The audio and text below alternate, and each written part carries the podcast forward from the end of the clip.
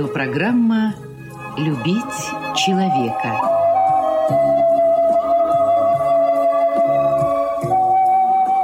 У микрофона автор и ведущий радиопрограммы писатель Константин Антишин.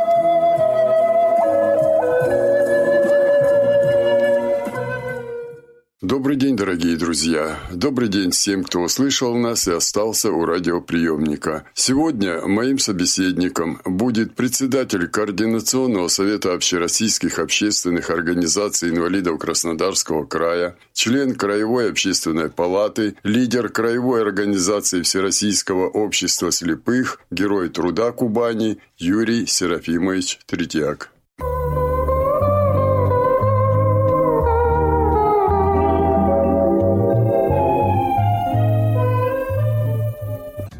Юрий Серафимович, есть пословица «У семи нянек дитё без глазу». Да, это понятно, что если нянек семь, то, считай, ребенком никто не занимается. Каждый надеется на, на другую, в результате он брошенный. Но я считаю, что еще хуже, когда на одну няньку навешивают 20-30 детей, и вот она и рада, она и трудолюбивая, но она физически не может уделить внимание всем им. Вот я смотрю на наш пенсионный фонд. Он не занимается только пенсионными делами. Называется пенсионный фонд, а занимается и материнским капиталом, и дотациями, и доплатами, и чернобыльцам, и, и тысячи разных вещей. То есть, кроме пенсионных дел, а это миллионы пенсионеров, которым у нас меняются законы все время, положение меняется, меняется статус человека, пенсионера, то есть прибавляется стаж, прибавляется э, или убавляется там зарплата.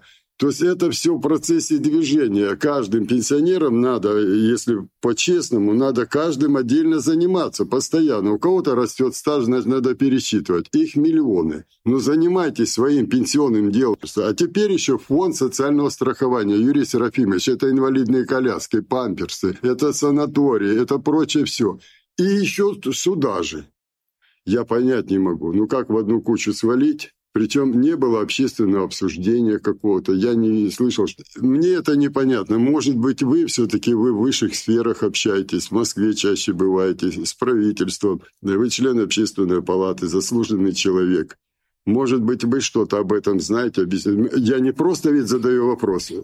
Люди мне все время звонят. Ну вот что людям объяснить? Как вы считаете это? Как говорят, поживем, посмотрим. Но все дело в том, что действительно вот на пенсионный фонд нагрузили все, все выплаты, и детские пособия, и материнские, и малоимущим, и много-много-много другого. И это, конечно, объем немалый, но и позволяет, во-первых, оно расходуется пенсионный фонд, и потом мы говорим, что не хватает денег на пенсионеров. Во-вторых, э, это же действительно все больше и больше увеличивает работников. Надо больше автоматизировать. Ну и человеческий фактор, то есть набирают там не специалистов, как говорится, и кум, сват и так далее. И да, к сожалению, это часто бывает, что люди обращаются, пишут многократно. Это по всем, это и по, э, по возрасту, которые уходят, и которые где-то работали в Чернобыльской зоне, потом начинают им не признавать, что э, они там работали, хотя подтверждается документами и так далее. Ну, во многих, во многих отраслях. Раньше же был у нас э, социальное Собес. министерство социального обеспечения, да, и ну, мы их называли были собесы, крайсобесы, да. горсобесы, да. Ну, как-то справлялись. Ну, видите, правда, не было тогда вот раздачи технических средств реабилитации, поэтому фонд соцстраха как бы создали. Но в фонде соцстраха тоже есть другие функции, которые по больничным, по э, страховым случаям всякие это самое, вот эти выплаты. Это тоже просто, кажется, бумажная волокита по выплатам. Может, ее и надо объединять. Кто его знает? Я не знаю, как они там рассматривают. Сложнее, сложная эта вся ситуация.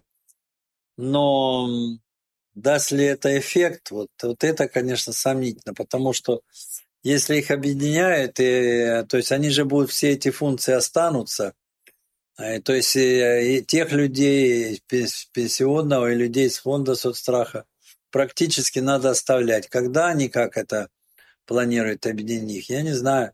Это, скорее всего, надо только наиболее высокую автоматизацию, которой у нас сегодня еще, к сожалению, нет. Хотя вроде очереди электронные, то и все. И надо прийти, документы бумажные принести, и в очереди сиди, и когда тебе все это... Короче, не знаю, как, какой это будет эффект, и когда он достигнется. Еще и фонд обязательно медстрахования есть который тоже, не знаю, там раздуты очень штаты, а денег не хватает непосредственно в больницах, поликлиниках и так далее. Но можно же позвать лидеров общественных организаций инвалидов, которые занимаются этой проблемой, которые все знают, и посоветоваться с ними, и рассказать им, а что вы видите в этом объединении, что они хотят сделать, чтобы это объединение. Ведь вы сказали, недостаточно еще э, база там электронная у них все. А я боюсь этой базы. Почему, Юрий Серафимович? Куда я не обращусь, везде я слышу. Если у вас вопрос такой, нажмите кнопку один. Если такой, то с людьми уже никто не общается. Общается автомат, кукла какая-то там. Это я обратился. А что делать с миллионами других людей, если Э, законы постоянно меняются. Всех же пересчитывать надо. Вот тут с одной стороны мы уже общаемся с роботами, а не с людьми. С другой стороны, с нами общаются роботы. Наверное, все-таки выход из положения, я вижу, все-таки собирать. У нас очень а, образованные лидеры сейчас. Это не просто, когда создавались там организации, ну, кто мог, тот и шел. Честный человек шел, он хороший. Сейчас хорошим человеком мало быть. Вот нужно иметь такое образование, два высших, как вы, опыт огромный. Может, все-таки как-то опять надо поднимать вопрос, что, ребята, давайте советоваться. Ну, этот вопрос, он всегда поднимается, но у нас очень сильно в стране либеральное это, лоббирование, и они все считают, что они все знают, и надо так, как они это рассуждают, э, там типа рынок все выстроит, вы, но по факту это все не так, и поэтому из-за этого у нас очень много ошибок, и но те, кто пришел, кажется, к власти, там 30 лет назад или остался еще 30 лет назад, и оно это сильно еще лоббирование. Поэтому, да, оно движется потихоньку вперед, и много чего делается. Например, и пособие вот повысили, и пенсию в этом году дважды повышали.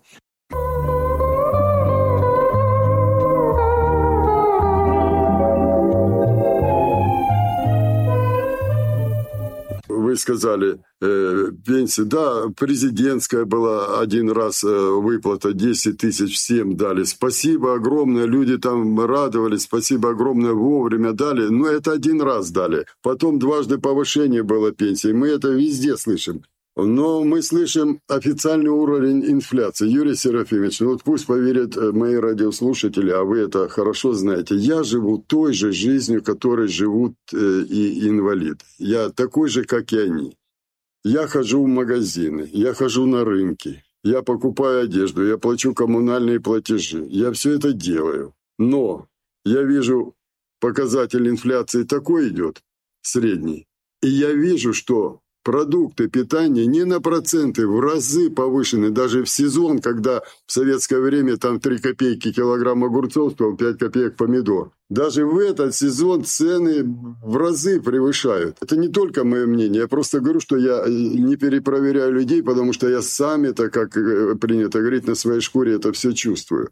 Я понять не могу, как и многие люди. Почему я не сижу на диване, не надеюсь на какие-то подачки, а пытаюсь вести активный образ жизни. Иду там, мету улицу, иду где-то там сторожем в магазин или еще что-то. Там 2-3 тысячи заработать, чтобы я стараюсь выживать. И государство мне наказывает тем, что э, дотации на инфляцию к моей пенсии не происходят. Как будто для меня, работающего, инфляции не существует в этой стране.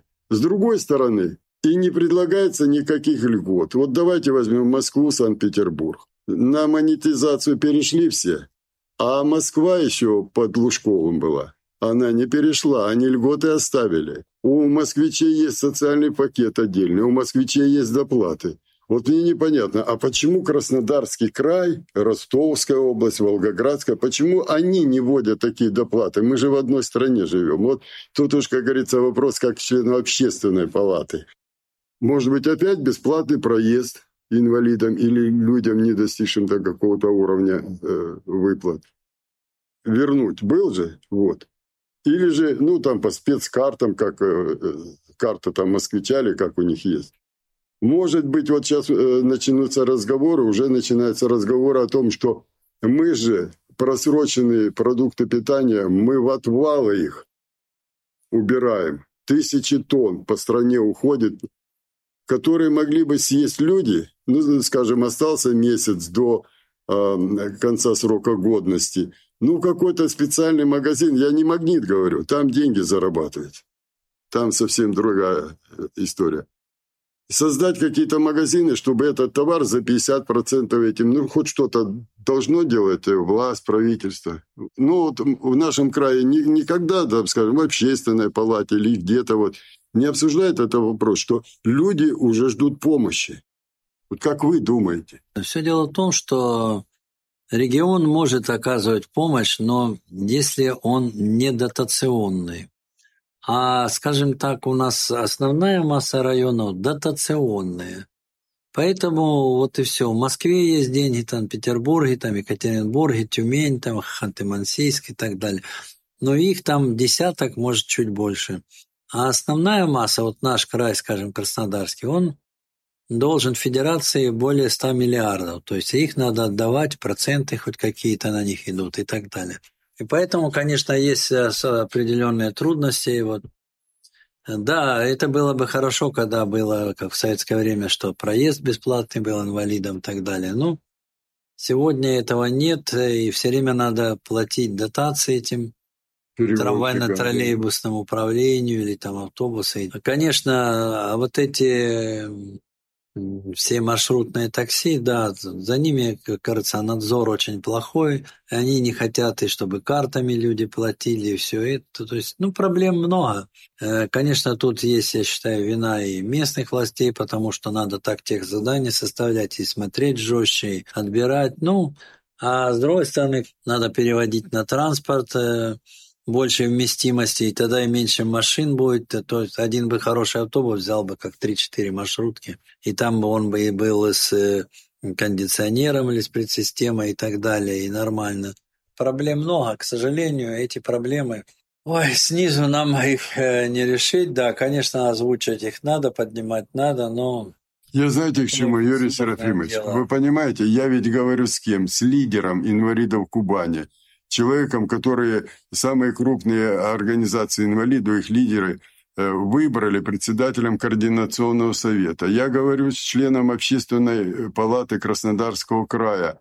Э, и я вот говорю именно с человеком, который не чиновник. И я чиновнику такой вопрос не задал бы, потому что я знаю, над одним чиновником обязательно есть другой, над тем еще кто-то. Вот у него инструкция, все. Вот мне кажется, что ну не сказать, что заелись наши общественники, особенно крупного масштаба, а как-то все-таки, видимо, хорошо они жить стали, что они не видят, что внизу не хватает денег на питание. Зубы там полечить, это вообще страшные суммы, там автомобиль проще купить, вон, посмотрите, реклама, там плантанты и прочее. Медицина, мы все говорим, бесплатная, но ведь ничего бесплатное, все это знают, все это знают. Общественники должны все. Я не говорю, что нам нужно какой-то там бунт, какой-то социальный взрыв. Наоборот, нам это не нужно. Но нужно как-то э, общественников э, высшего уровня в Москве, в крае, в районе все-таки доводить до сведения руководства, что само собой проблема не решится. Зачем выкидывать продукты, если можно по 50% отдать вот этим людям? Они еще не просрочены. Месяц-два магазинам вывозить, транспорт, все это. Зачем тратиться? Отдайте людям, люди купят. Вот создайте магазины. Были у нас вот 90-е годы такие магазины. Общественный транспорт. Но сделайте хотя бы э, дачный бесплатный проезд инвалида. Ведь они с этой дачи кормятся, а не доход.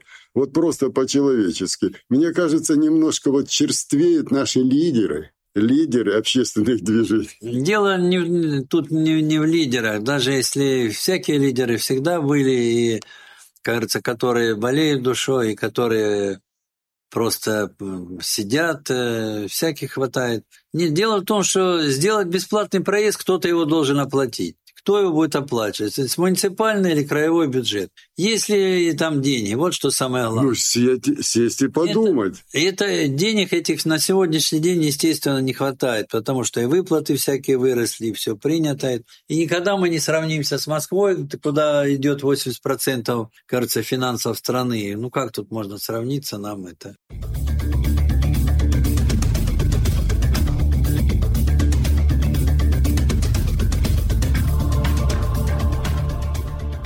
Юрий Серафимович, э, вот перед э, интервью вы сказали, что вот не знаете, как отнестись э, к новому закону или веянию, вот, связанное с трудоустройством инвалида. Ведь это всегда проблема была, как трудоустроиться. Там всякие квоты выдумывали, все что.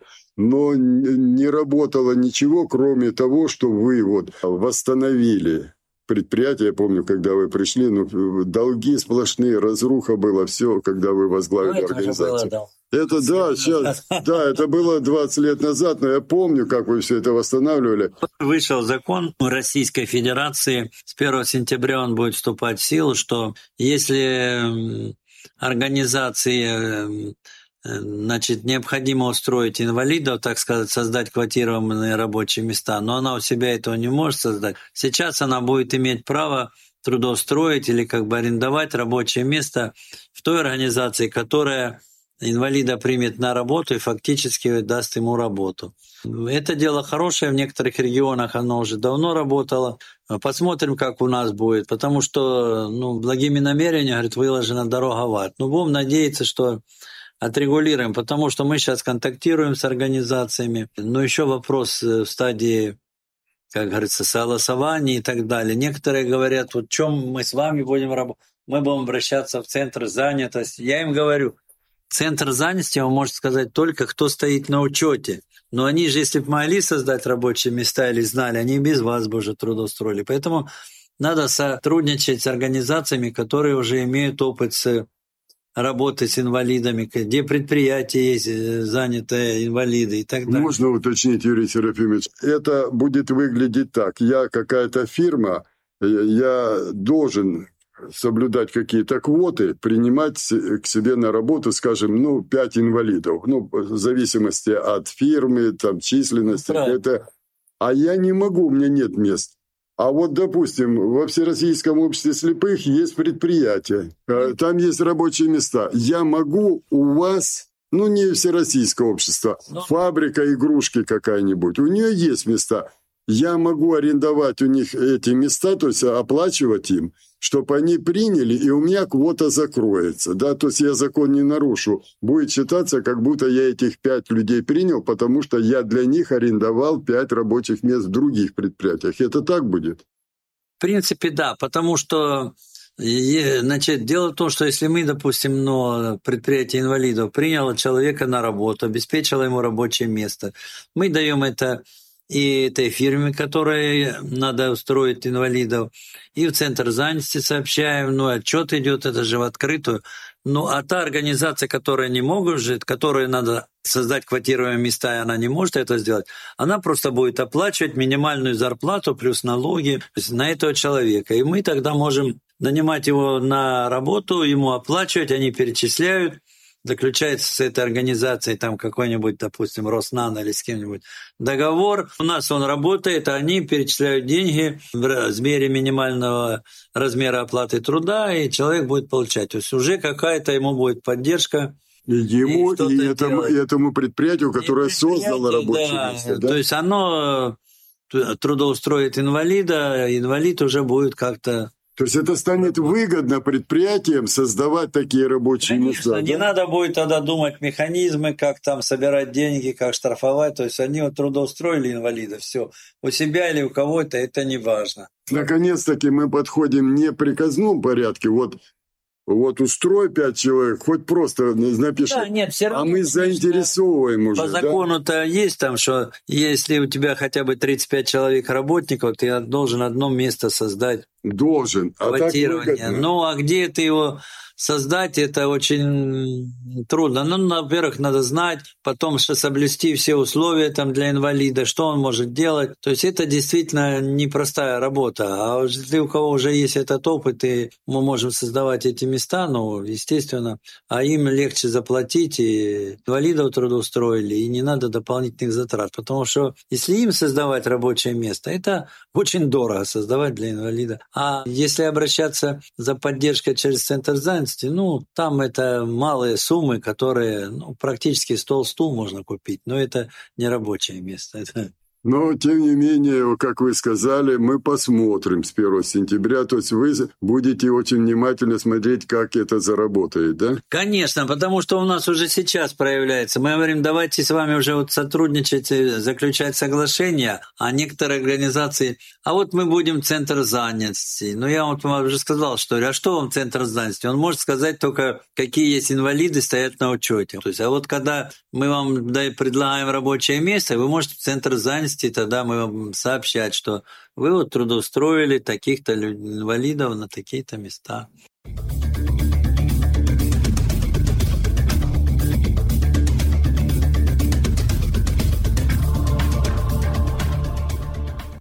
Юрий Серафимович, когда Крым вернулся домой, в Россию, я знаю, что вы огромное внимание уделили этому вопросу. Вы выезжали в Крым, вы встречались с инвалидами. Для того, чтобы инвалиды Крыма адаптировались в России, чтобы интегрировались наши инвалиды с их инвалидами. И сейчас, э, забегая вперед, скажу, что да, уже все это работает четко, они чувствуют себя полноправными членами Российской Федерации, имеют все льготы, все имеют. Но я помню, как много пришлось вам поработать, в том числе и в делегациях представителей власти. Вот сейчас ситуация гораздо сложнее. Почему? Потому что я говорю о спецоперации на Украине, как мы это называем. Фактически война идет, там очень много страдает людей, они бомбят свои же города, очень много людей убегает оттуда к нам в Россию, в том числе и в наш край. Я знаю, что к вам обращаются, в том числе и слепые люди, они в первую очередь идут в вашу организацию. Мне даже звонили, дай телефон, вот это. Какая-то работа общественной организации проводится, хотя бы со слепыми людьми, которые оттуда прибывают.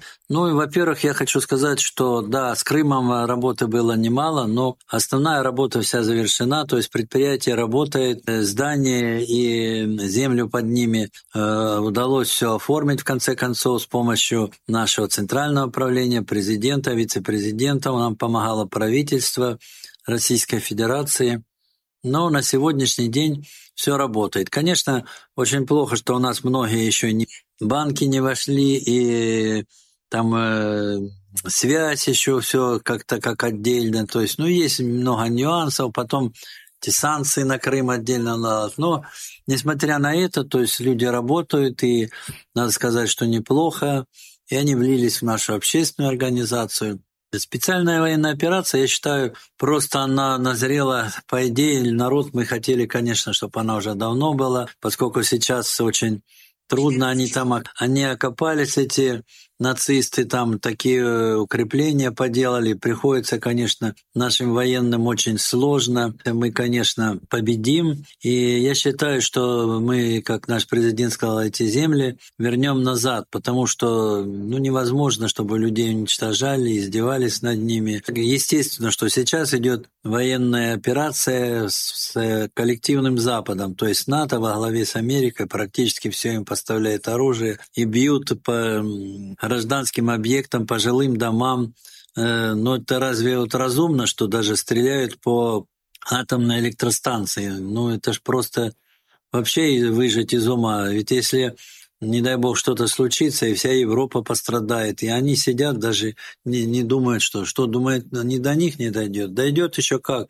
От этого, если, не дай бог, произойдет, это будет похлеще Чернобыля и достанется всем, не только Украине, России, но и всей Европе. Да, во-первых, э, мы берем шест, вот есть уже у нас в крае которые пострадали в этой операции, потеряли зрение. Мы их взяли, как говорится, на карандаш, работаем с ними, будем посылать и на реабилитацию, на учебу, ходатайствовать, чтобы они в дальнейшем вовлились в эту жизнь. Потому что ребята, рискуя жизнью, боролись за всех нас. Естественно, мы должны этим понимать. У нас есть уже те, кто приехал в Краснодар, даже из Харькова, двое незрячих, ребенок полтора года. Мы, как можем, с ними работаем, им помогаем. Мы всей организацией, то есть объявили сбор помощи, и все люди сбросились э, финансово. Мы им вручили приличную сумму, чтобы кажется, в первое время поддержать. Палата общественная тоже собирала отдельно средства для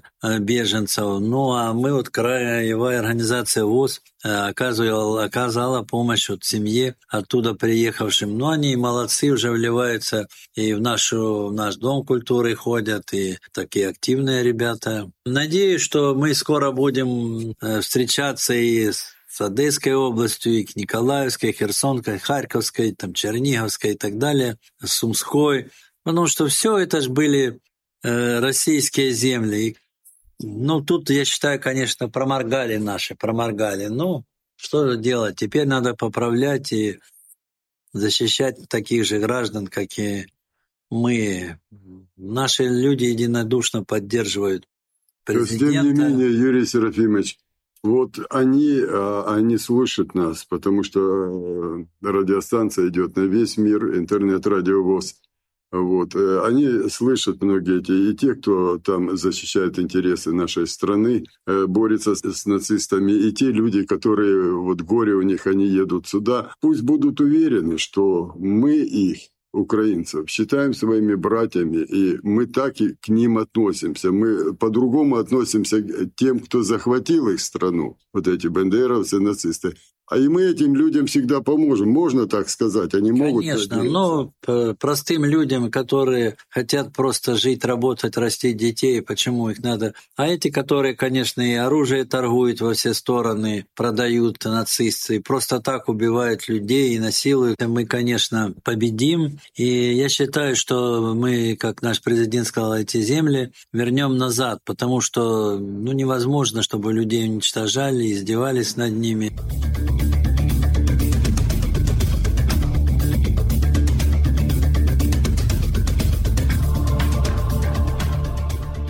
Ну что ж, дорогие друзья, наше эфирное время заканчивается, и мне остается только напомнить вам, что сегодня моим собеседником был председатель Координационного совета общероссийских общественных организаций инвалидов Краснодарского края, член Краевой общественной палаты, лидер Краевой организации Всероссийского общества слепых, герой труда Кубани Юрий Серафимович Третьяк. Ну и закончу я нашу программу посланием нашим ребятам, которые сегодня участвуют в специальной военной операции на территории Украины.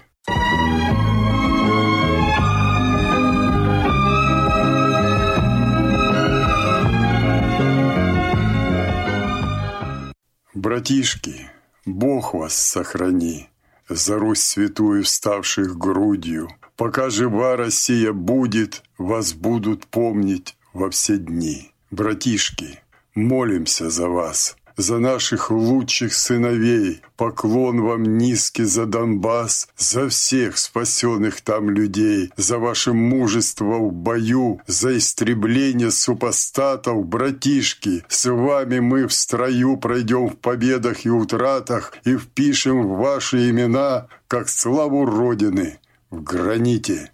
Храните честь страны, храните и знайте, с вами вся страна.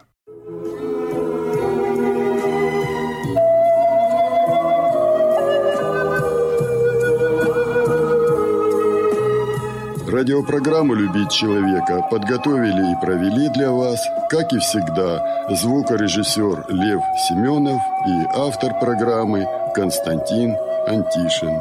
До свидания.